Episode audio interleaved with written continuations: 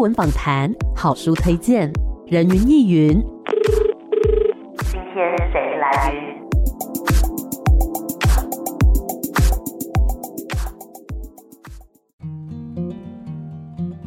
人云亦云。今天我来云。今天呢，人云亦云在节目当中要跟大家来分享一个我觉得非常棒的作品哦。因为这个作品呢，它不只是影像的记录，然后还有音乐的声音的记录，还有文字的照片的记录，其实是非常丰富的一个作品。更何况呢，它其实是讲述了过去这几十年一个人的人生，甚至是他后面所代表的整个时代的变迁啊、历史等等。所以我觉得是一个很有厚度的作品。这个作品呢，叫做《汉山河汉象世界》。也许很多听众朋友呢，在听到这一集的此时此刻，会想说：“哎，我看过这部纪录片呢。”没有错，它不只是一部纪录片哦。现在呢，更出了一本电影幕前幕后全记录的书。那我们今天呢，非常荣幸可以邀请到这部纪录片的导演，同时也是这一本电影书的记录者，也就是林正盛导演来到我们节目当中，导演你好，你好。我们这一次呢，跟大家来分享这个作品，叫做《汉山河撼象世界》，讲述哪一位的故事呢？陈明章，嗯，一个唱歌的人，是的。而且对于大家来讲，每个人的生命经验当中，可能多少都有一首成名章，不止一首，可能是很多首哦。那想要先问一下说，说两位听说是不用开车就可以相约的这个好朋友，对不对？楼上楼下的好邻居嘛，两个人是怎么认识的呢？最早认识当然是电影上面的合作，《天马茶网》开始。是。那我认识陈明章更早了，因为我认识他，他的音乐在《恋恋风尘》的时候就很喜欢的电影配乐的里面的感觉，这样。是是，大概是几年前认识他的呢？哎，真正认识应该是一九九八九九吧。哦，那在这之前其实就听过他的音乐了，对不对？对对对，《恋恋风尘》是一九八七的，嗯嗯嗯，侯导的电影嘛。对，哎，他做配乐。那个时候他还没有发行任何专辑，嗯哼，所以也没听过他的歌声，什么都不知道，只有一个音乐，然后最后字幕看到配乐陈明章，嗯，那也搞不清楚这个人是谁。的，那时候就很喜欢，嗯哼，那时候我读编导班，然后我在想，以后如果拍电影，一定要找这个人配乐，嗯，一九九五九六吧，对。哎，我就就如愿拍的第一部剧情片，是，然后就找他配乐，嗯哼，制片把剧本给他，他看完就说。找不让他告诉兄弟兄不啊，哎，他就拒绝我，中华梦露。所以他那时候是很坚定的拒绝你的，导致说后来你们在聊这件事情的时候，这个都变成一个糗亏啦，然后变成说啊，你那时候都不帮我做这个音乐，变成一个笑料这样子。刚刚导演有讲到说，你一开始听到他的配乐就很喜欢，你那时候听到是什么样的感觉呢？喜欢的原因是什么？喜欢的原因有。几个意义哦，第一个是它的音乐很特别，嗯，音乐的那一种跟台湾土地的连结那个东西很粘稠，是。那再加上侯孝贤那时候《恋恋风尘》拍的是吴念真的故事，跟吴念真的童年去改编的一个故事，然后在九份那个地方啊，金瓜石那个地方，它有一种连结在那边，就会第一次感受到。台湾的影像跟台湾的音乐结合，之前侯导或杨德昌很多新电影，我们也觉得很好。嗯，可是那时候新电影的配乐大部分是西洋的，西洋的音乐是钢琴啊什么这一些的东西，所以第一次听到完全这样结合，声音跟影像结合的非常好，所以非常喜欢我们那时候。嗯，因为我们在读编导班的时候。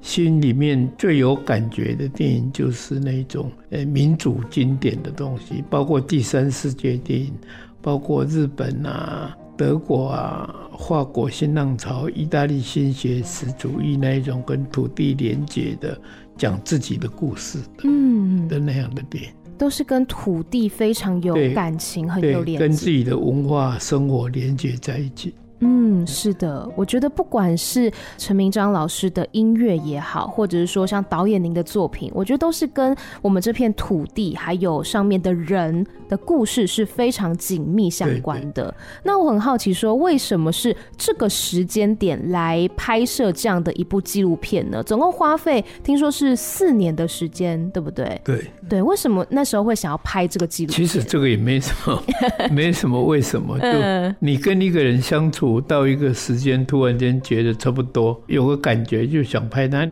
我没办法去很逻辑的说为什么想拍。对，就我们经常楼上楼下嘛，他他有新歌新的创作，是有时候就下来跟我聊天，讲他经常碰面聊天。我们刚开始那时候喝酒聊天的时候。他搬过来住我家楼上，嗯哼，他十四楼，我三楼四楼。我们在喝酒在聊天，我太太就会拿，因为她在教自闭症孩子画画嘛，是，所以她有一个小小台的那个数位的那个摄影机啊，她是拍孩子画画的，嗯，结果她拿来拍我们两个，给我们两个在那边喝酒聊天，乱说话很好笑这样，我们讲时事啊，讲乱讲这样，嗯。啊，就拍拍拍，我就跟陈明章开玩笑说：“哎，虽然身体够好，上了星系哦，影像都画了迄个人诶，嗯，画了迄个嘎嘎哦，啊，告别式的用棒哦，啊，找一挂朋友来那饮酒那看，都给送别，嗯哼，我这样比较不会那么悲伤，嗯，比较好玩这样是。然后讲完后来也没有做什么事，嗯，一直到很久以后。”因为他住到我那边有十五六年。哦，很久。我们当邻居十五六年，嗯，到后来到二零一八一九，有一天喝酒喝，我跟他说：“哎、欸，阿伯，我来拍你的纪录片。”然后就说：“好啊，你看，那你赶紧去环岛。”嗯，啊，就这样就拍了，好自然。那就问我为什么，我也不知道。就那个时候就有一个感觉，很像可以拍他的纪录片。嗯，那要拍他的纪录片。当然，就是因为他的歌跟这个连接在我们生活里面、土地里面，一路从戒严时期唱过来的那些歌声里面，刚好可以把台湾的某一个时代光影表现出来。嗯，我们可以回头去看。是啊，包括他绕着台湾唱歌，你看他唱很多，对手来买房家，给人输的刚好这样一路雄风台北桥新增街啊，嗯，然后一路唱。还有新北风，哎，再会北北岛，再会北岛啊，一直唱到南部，盐田所在什么，然后一直唱唱到高雄、台东都有。嗯，那后来还写了一个，我忘了歌名，写写澎湖七美岛的歌。哦，嗯，他就这样绕着啊，我就觉得这个事情还蛮有趣的，嗯，很让他连接着一种台湾的歌谣，嗯，民谣。吟唱的那个传统是，就那个当初启蒙他的那个陈达的那个东西。嗯，因为其实我们想到陈明章老师，我相信可能很多人跟我一样，脑袋当中会出现一个像吟游诗人的那种画面，然后抱着一把可能是吉他，可能是乐琴，然后脚踩着夹脚拖，然后边走边弹唱，这样很自由、很洒脱的感觉。对。那我们知道说陈明章老师有一首歌曲，还有这个专辑。名称都叫做汉山河嘛？对对。那为什么说这一次的这个纪录片会叫做汉山河汉象世界呢？我们常常会说最本土、最国际嘛。对。那我想，我如果用那歌名当电影的名称或当一个片名的话，会显然很小嘛，就是一个歌。哦、他唱那么多歌，到底哪一首歌呢？嗯，那是《A Boy to Dream》呢？应该还有很多，大家会觉得很有。很复杂，嗯，那我的想法是，我要取一个歌名，是能代表他在跟土地连接的东西，嗯，然后这个连接可以连接到外面的世界，是。那我不能汉向国际就没什么感觉，山河这样对世界比较好，嗯，所以就汉江和汉江世界，用陈明章那个最本来的土地的声音去面对世界。嗯，那样的感觉，我要的其实很简单，就是。而且因为其实陈明章老师他的音乐，除了说讲述我们台湾这片土地上的故事之外，他也跟一些呃世界上面，比如说国际的电影啊等等也有合作嘛。对对对，像是在书中有提到跟这个叶门的导演，导演，对对对，跟嗯。最早的，嗯、最早做完那个《恋恋风尘》，嗯，然后一个日本的新导演看了很喜欢，是。是之一二，现在已经很厉害的导演，哈，他就找他合作，就那个日本导演的第一部电影就是他配乐，嗯，《幻之光》是。那后，后来一一个日本的年轻导演看了《幻之光》很喜欢，对，就 Google 在网络上找到陈明章，然后。请他帮他的电影做配乐。嗯哼，今年有来台北电影节。啊，呃，是也得了一个奖，评审团奖。嗯哼，我觉得好有趣哦，就是呃，四之愈合是看了《恋恋风尘》，然后后来这个。叶门导演是看了这个《幻之光》，对，就好像这些电影作品，还有里面的这些配乐啊等等，它是可以一直传承下去的。然后大家可以从里面呢，一直去获取那些感动，然后从而有新的创意跟想法。那其实会蛮好奇，说在拍摄这个纪录片的过程当中，导演你有没有什么印象深刻的事情？印象深刻其实是在剪接哦。嗯，拍摄过程其实就生活，嗯，也没什么特别印象。是，那如果有什么印象深刻，因为我跟他很熟，对，所以很多事情，这也是优点，也是缺点。嗯，优点是熟，所以你可以知道他那个状态。是，很多你会很容易就信手拈来，很多东西都会拍到。对，那缺点就是因为很熟，所以你拍的时候那个新鲜感比较少。惊奇感比较少，所以都是知道的，是是是，所以它相对就会像本来就像生活一样，嗯，所以拍如果有什么让我觉得比较新鲜的，是他的孩子一直在长大，因为时间就是看到生命的成长，是哦。那因为我们到的这个年纪，三四年间，我们是没有什么成长的，就就已经胡子都白的，就差不多那个样子。嗯。倒是剪接的时候是很辛苦，因为拍了一千多个小时，要剪成一个小时五十分的片子。对。所以有很多的割舍。嗯嗯嗯。哎，你必须割舍。是。你会觉得很多东西都很好看，那现在怎么办呢？那所以你要找出一个说故事叙述的那个结构，嗯，然后就开始有一些东西就进不来，必须割舍掉，嗯哼，那个割舍当然你会觉得很可惜，嗯，然后也会觉得对那些我们去跟他谈要求拍摄，然后拍完也剪不进来的，比如像万芳啊，像李薰颖啊，还有那个周美玲啊，导演啊，很多都。就没有剪进来，嗯哼，然后就有一点可惜，然后有一点不好意思这样，所以才出了这本书。这本书因为里面有节录一些，对对，那当然可以补，可以补一下，对对，补一下。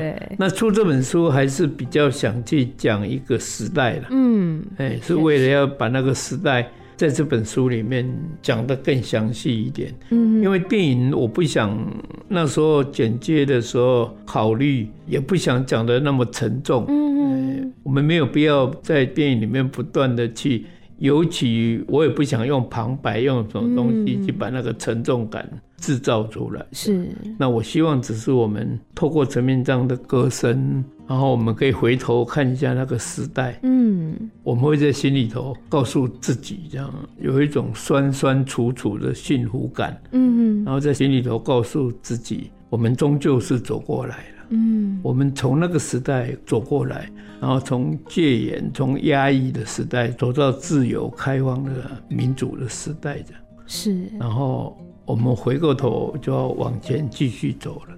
我希望电影是给这样感觉，而不是。要回到过去那个年代去，更很深刻的悲伤或批判这样。所以出这本书的目的，也是要补一下我电影里面没有去叙述的那个时代，用文字来叙述的更清楚一点。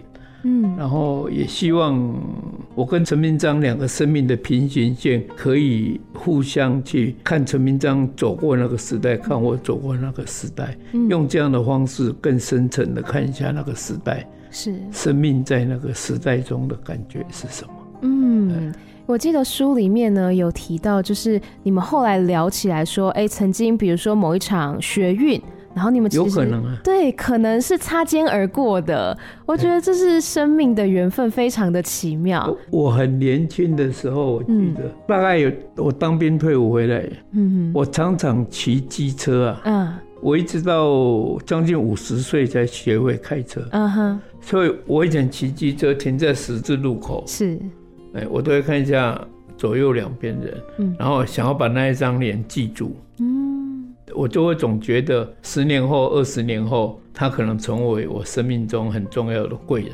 嗯，或者我们一起做了什么事？是，我总觉得那个缘分是这样。嗯，那当然我没有记住任何一张脸，但是我后来的岁月中，一直说不定季节就有有让我看过这样，也不一定 呢。真的，我们没有答案哦。对，然后后来都是忘了，因为这个想法，所以我觉得生命中我们每个人都有一种缘分。对，所以我们两个在那个时代都是走街头运动。那种摇旗呐喊、小喽啰的，我们非常有可能在某个街头运动里面一起走，但我们都没有记住当初我们一起在游行抗争这样。嗯哼，但在后来的生命当中，你们还是相遇了。对对对。所以也许有可能，我今天跟导演在这边聊天的这个缘分，也是可能很久之前就已经冥冥中注定的一个缘分。说不定。好，我们先稍微休息一下，待会再继续回到人云亦云。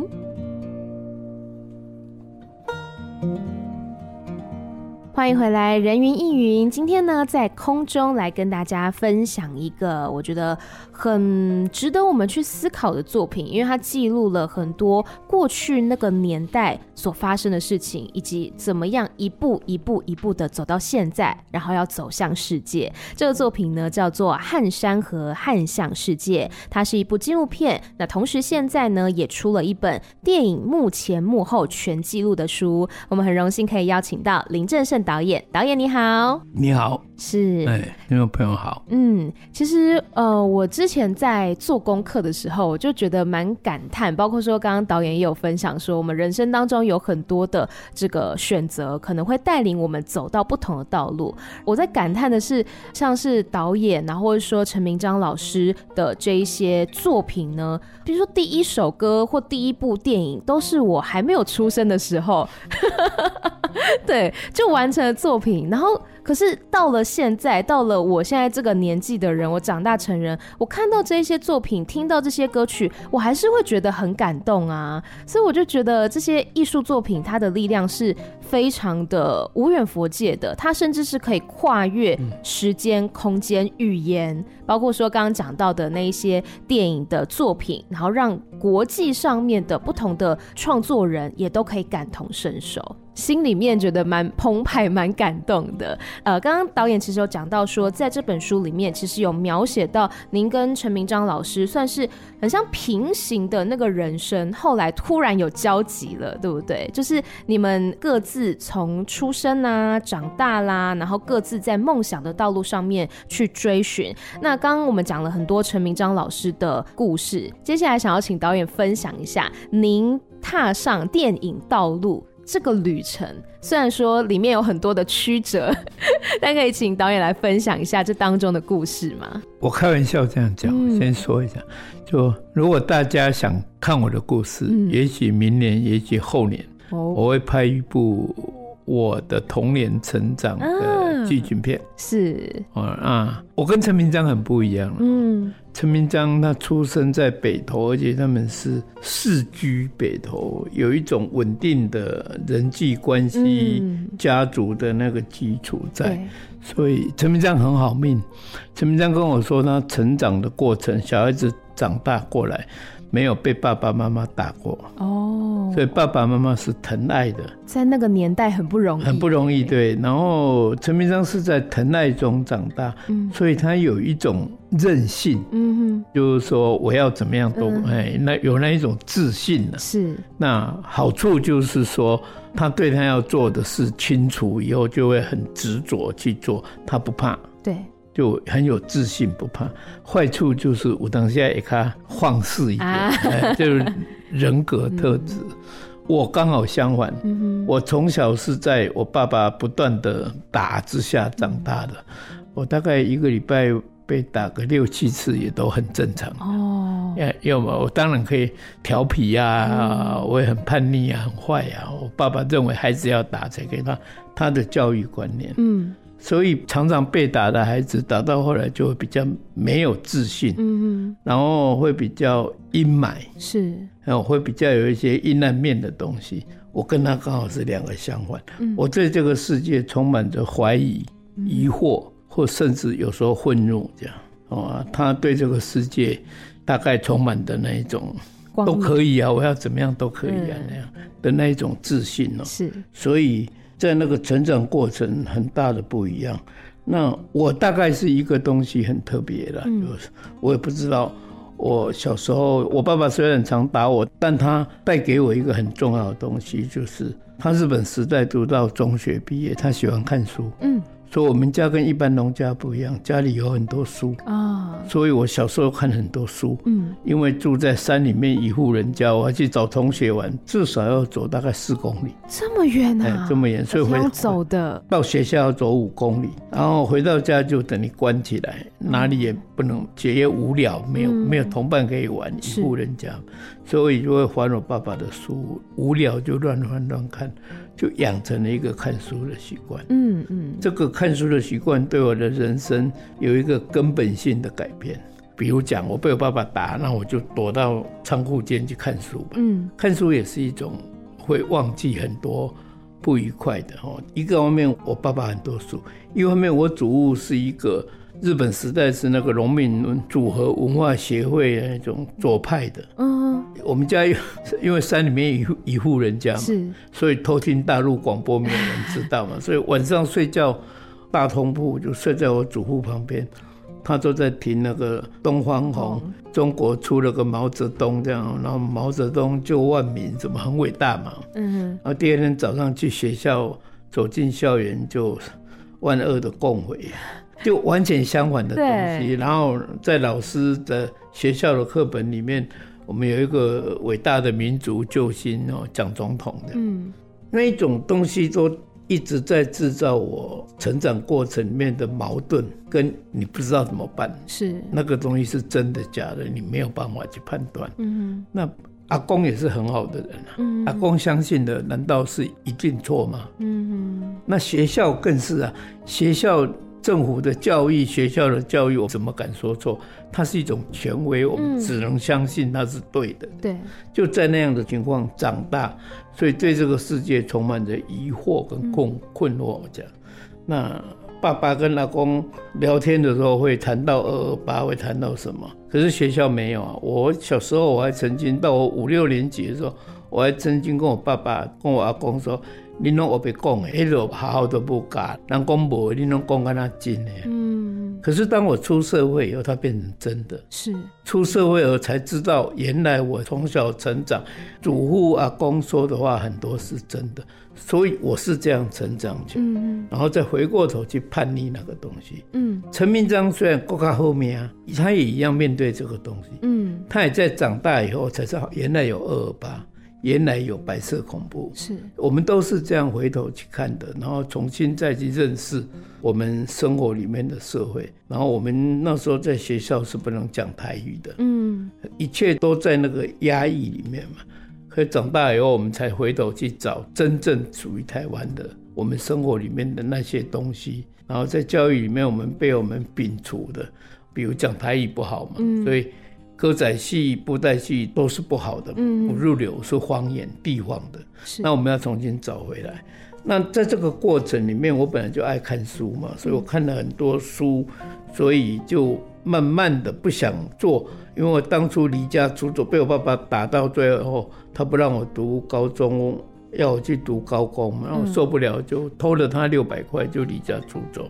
啊，离家出走的话，就变了面包学徒这样，嗯、做面包做了十几年。是，可是心里面一直有一个感觉，很像我可以写作啊，我可以当大文豪啊。因为我们那时候没有什么作家的观念，因为那个我们以前的书看的小说上面都写诺贝尔文学奖、哦、大文豪海明威著这样，所以我也觉得我要当大文豪，嗯、要跟他们一样的。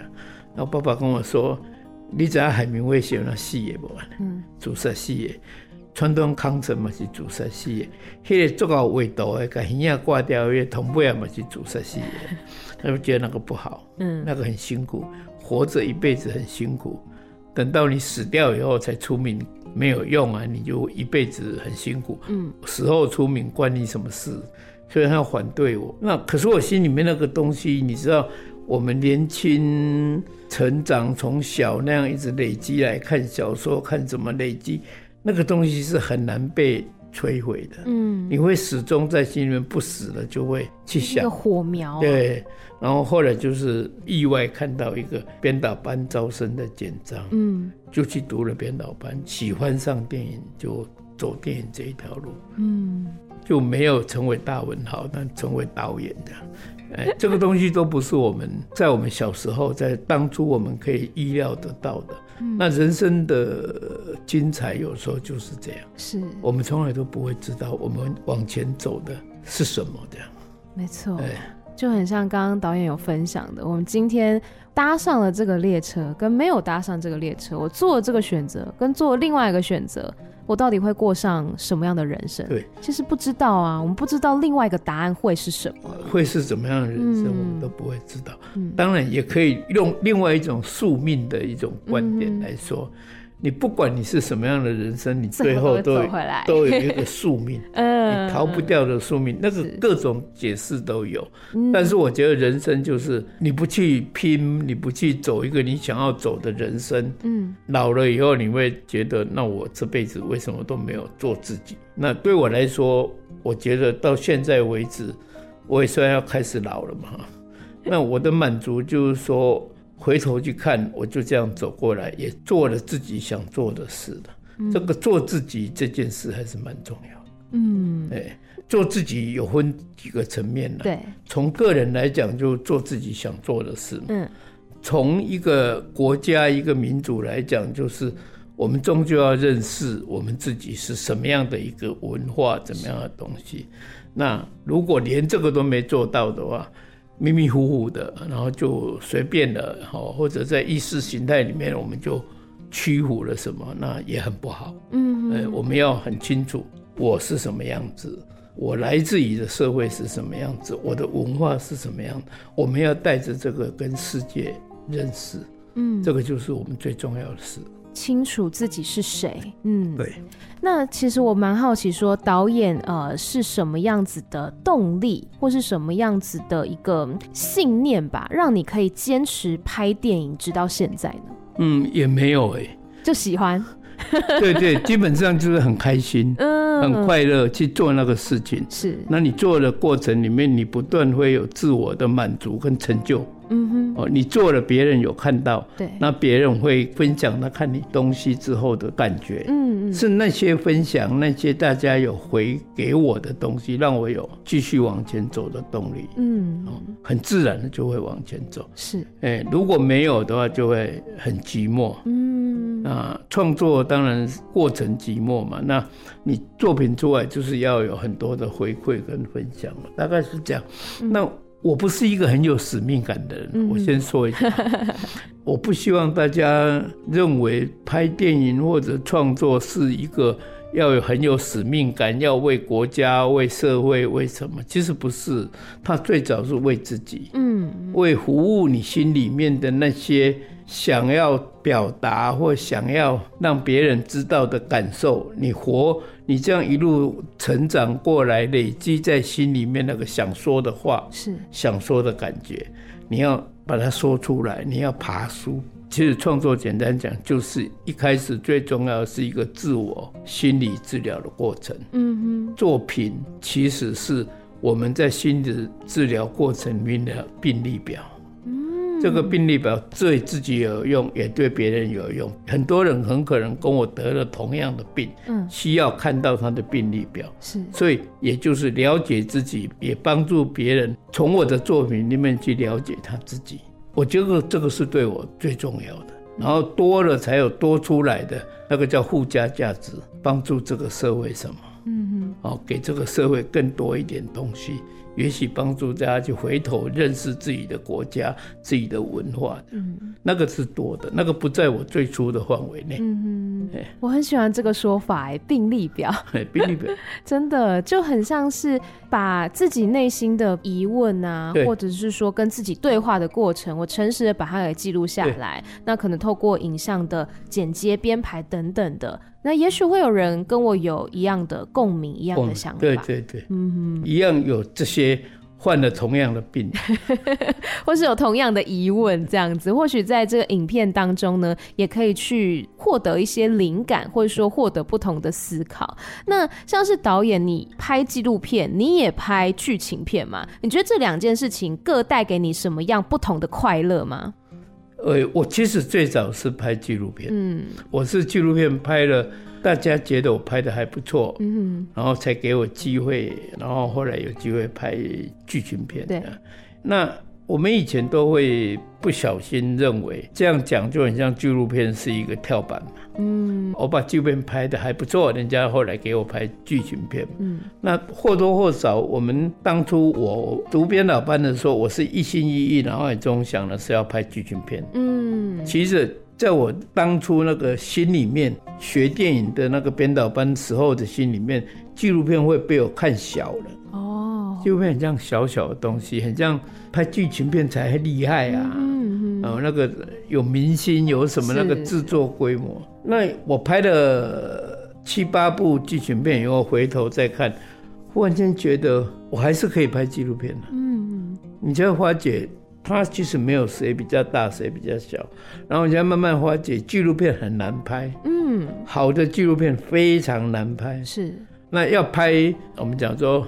标准规格的纪录片很容易，嗯哼，一部纪录片，如果你你没有要拍得很深入的话，大概一年两年，顶多两年，嗯，然后你把该拍的都拍到剪一剪，然后人家也会觉得说还不错，嗯哼，那这样的纪录片对我们来讲就没意思了，嗯，我们当然想拍深入一点，是，那你如果要拍深入一点就很困难，因为你要把你的生命。跟你拍摄者的生命是对等平等的相处，嗯，你要足够的时间去跟他相处，去累积，不然你拍的会表面。简单讲说，一个好的纪录片导演，对他要拍纪录片的那个热情，是跟他的题材的关注的那一种热爱，甚至是你拍的对象，都要有一种很喜欢、很愿意去做。对，所以你会花很多时间。你一个你不爱的人。你要那么长时间跟他相处是很痛苦。痛苦嗯、你只为了要纪录片，所以我要很辛苦。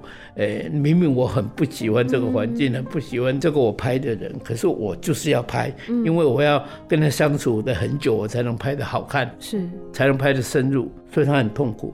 所以纪录片的困难是这个地方，是你怎么找到你要拍的题材，也找到你热爱的那个东西，你愿意为他去努力，要有那个花很长的时间去跟他。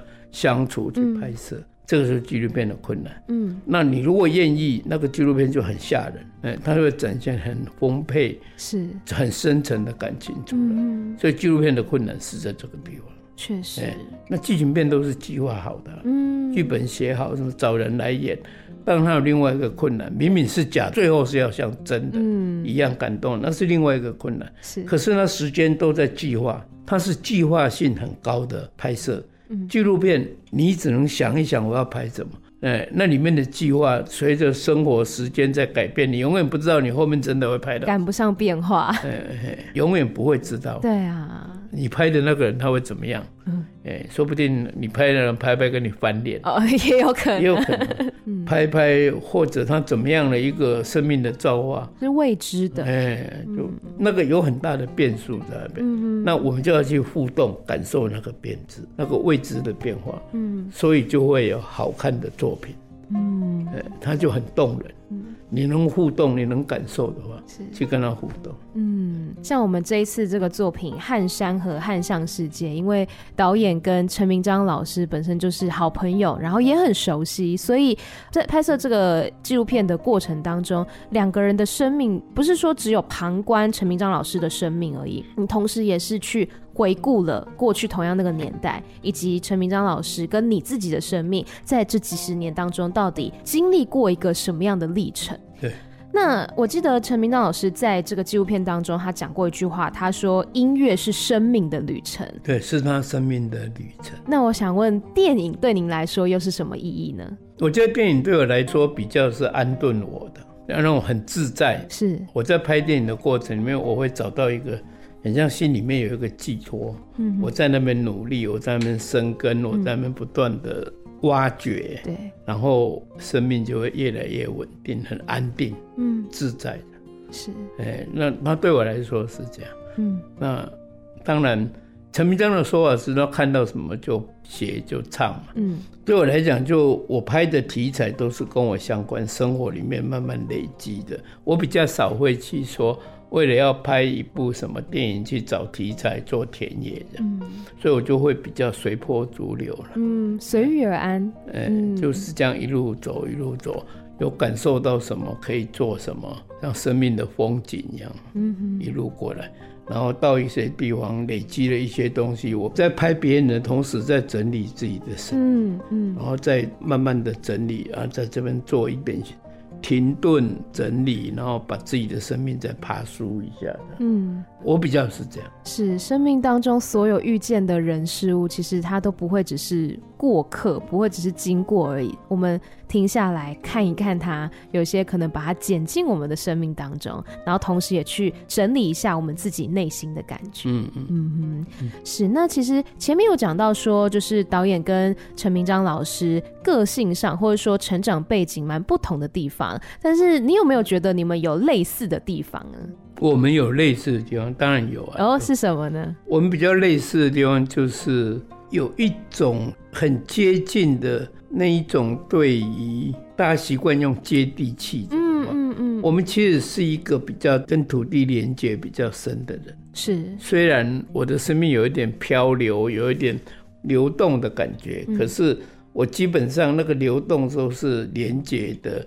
跟土地的感觉在流动了，是哎，他到后来虽然他是一个比较有家庭基础、比较那种世居的那个东西，可是他的生命也是后来也是流动的，嗯嗯，也许是陈达的影响，也许是唱歌的人是的那一种，他就会，那我是天生是漂泊的人，嗯嗯，我的根基一开始。是流动，并没有真正的。但是后来喜欢电影以后，才慢慢要扎根。嗯嗯。我年轻的时候最大的梦想，除了写作以外，当大文豪以外，另外一个梦想就是小时候都看着天上飞机飞过去那个后面的云，然后我就会觉得我有一天会去很远很远的地方。嗯。所以我十六七岁以后，一直到退伍，一直想着说我要去当船员。哦，想去很远的地方。对，我是因为没有钱了，不能搭那个天上的飞机，就在海上拍漂流，就坐船，坐船远去很远的。嗯哼嗯哼。我很长很长一段时间，我还曾经要去受训的。哦。我我有 差一点就要去了，去那个哈马星。哦。我以前没有远洋渔船的训练，我差一点就要去那边训练了，我都报名了。我二姐哭着把我带回家，来来求我回家。为什么二姐舍不得吗？因为那时候远洋渔船呐，远洋渔船他怕他说你公公你俩去安怎列叫叫怕死，但你海你看你别安怎，他说那个很黑。他都等来，哎，他就一直哭着求我回家，是 我才没去，不然我都很想上船就走了的。嗯，其实如果那时候导演有上船的话，或许不知道今天会是一个 什么样子的人。生际遇，对不对？其实都说不准的啊。我那时候都想的是南美洲，已经有想好目的地了。对那个船位，我知道那个抓鱼哦，因为一路抓就抓到南美洲。嗯。然后他们说抓的鱼边抓边到哪里就卖掉。哦。卖掉再抓，然后这样南美洲阿根廷那边是抓很多鱿鱼啊什么，就在那边卖掉这样。是，然后这样。那你那时候有想说要去南美洲做什么吗？我没有想说要做什么，但是因为我在一本书上面看到，我记着，嗯，那个时候就很想去阿根廷。哦，嗯，布宜诺艾利斯。嗯嗯嗯。你知道布宜诺艾利斯的名字拉丁文的意思是什么吗？好新鲜的空气哦！哇，布宜诺艾斯是当初他们那个西班牙的军队有什么到那边以后就呼喊的，好美的名字哦！布宜诺艾利斯是好新鲜的空气，我就要去好新鲜的空气。是，我觉得、欸、那就文艺青年的时代，真的哎，就是那个时候从书中看到的场景，然后让自己心中种下一个种子。我觉得人的心中好像都会有一个种子或一个火苗。对，那、嗯、那个时代哦，其实都是歌哦，嗯，流行歌对年轻的生命是有很大的影响，是是，因为那时候的歌都在讲流浪嘛，嗯，你看那个感人树不是流浪，嗯，哎，还有一首什么背着什么什么的皮包。像浮云一样的什么什么，然后就在不是我爱你带。带着我去流浪这样，像浮云一样的啦啦，总是要去远方。然后我们永远都不相信这个社会。嗯哼，我觉得最早影响我的是罗大佑。是，哎，我们永远都不相信这个社会。嗯，这个社会在骗我们，大人都在骗我们。嗯，所有一切都是假的。嗯，什么是永恒？骗人的。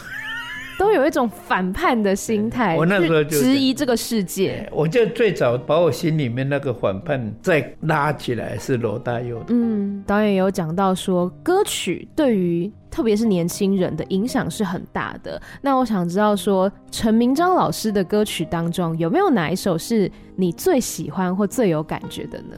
我最喜欢陈明章的歌是《A Boy》啊，我也喜欢，因为那个歌里面。有一种感伤，然后那个感伤，我们乍听以为是一种对歌仔戏啊那一种没落的那一种感觉，嗯，它背后你就是边唱边骂，你会浮现那个时代，嗯，整个台湾在现代化，是。在工商业社会。我们对于过去那个东西、传统的东西都有很多的那个不好，嗯，那个什么，他觉得很像在牵绊着我们，嗯，就时代在改变，是，而那个时代改变不只是经济，最后会到文化，嗯，会到政治，所以那一首歌我我是很有感受的，嗯，我会感受很多的层面不断的进去，嗯，呃，这是我最喜欢，是。那如果另外来讲。对一个我们那从乡下到都市，从边缘到主流，我其实很喜欢周尔来的《不会放枪》。嗯嗯嗯，他一直都是给你一种感觉，像我们这种从台东，我小时候在原住民部落长大嘛，是在台东那个偏乡，然后进到台北，到台北的繁华中心的那种感觉，其实那个歌就是会不断的，每一次听都会浮现。我都开玩笑说，我要写一首歌，请陈明章帮我编曲。我的歌名叫《亲爱的金马号小姐》这样。嗯，我我离家出走是从台东坐金马号到高雄这样。嗯，啊，那金马号小姐好温柔，会递毛巾给你擦脸，还有热水、热开水。是，现在都事后在想。我当然不会记得金马号小姐那，我当时做那个人的脸什么样记不得，可是我再回头想都会觉得有一个金马号小姐。嗯，我那时候我能问他吗？嗯，我的未来是什么？好棒的故事，因为我我的未来是什么？对啊，我没有经过那样子的年代。小姐，你敢知我的未来？我光是听导演这样描述，我就觉得很有画面呢。真的，导演一定要把这首歌写出来，我很期待，或是拍成一个电影也很好啊，对不对？同样是反映了那个年代。会会会，我拍的电影里面会有《亲爱的金马》。吉台，我会会喜欢吉台。是我们今天呢，跟林正盛导演聊到了这个作品，叫做《汉山河汉上世界》，不只是记录陈明章老师的在音乐上面他的人生所经过的这些年代，还有时代的变迁等等。那当然还有这一本书哦，就是电影幕前幕后全记录，我觉得都是非常值得大家去看看、去读读、去听听的，属于台湾在地的这些故事。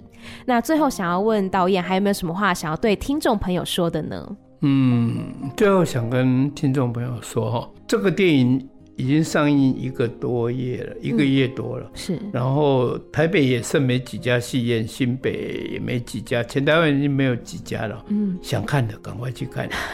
你根本看不得看。嗯。电影其实是很很现实的。是。电影是一个很特别的商品，它几乎只有一次上架的。嗯。上片。结束就结束了。是，你要再看这部电影，要不就看 DVD，嗯，要不就在网络上看，或者说以后那个是不一样。嗯，对我我们拍电影人来讲，电影永远是电影院里面，你后面看那个，我就变成那就像看影集一样。嗯，尤其这一部电影，它的歌啊，什么那一些音乐啊，都是电影院里面的音效那种环绕的感觉才会很好。是，所以。想看的，赶快到电影院去看。嗯，虽然没有几家，但是还是有地方看，赶快去看。这本书对我来说，是我之前以前有出一本书，叫《未来一直来，一直来》嘛。嗯，那未来一直一直来，就是单纯写我的成长的故事，跟我到后来当导演创作这些。那这本书是很单纯的，只写我成长跟陈明章之间那个时空。有更聚焦于一个时代的光影的感觉，是哦，希望大家看得喜欢。嗯，好的，那我们今天非常感谢林正盛导演来到我们节目当中，谢谢导演，谢谢谢谢谢谢，拜拜。